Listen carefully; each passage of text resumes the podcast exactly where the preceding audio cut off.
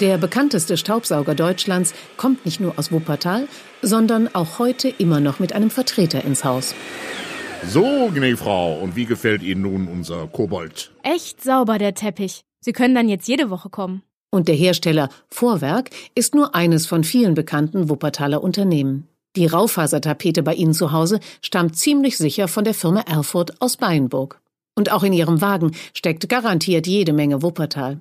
Die Automobilzulieferbranche ist heute nämlich einer der wichtigsten Wirtschaftszweige der Stadt. Genau wie das Gesundheitswesen. Mit der Barmer und der Barmenia haben zwei der größten deutschen Krankenversicherungen ihre Heimat hier im Tal. Und der Name Wuppertal spielt sogar eine große Rolle, wenn über die Zukunft unserer Erde nachgedacht wird.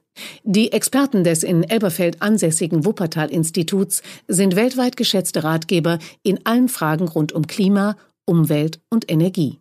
Und auch sonst hat sich Wuppertal als Wissenschaftsstandort längst weit über die Stadt hinaus einen Namen gemacht.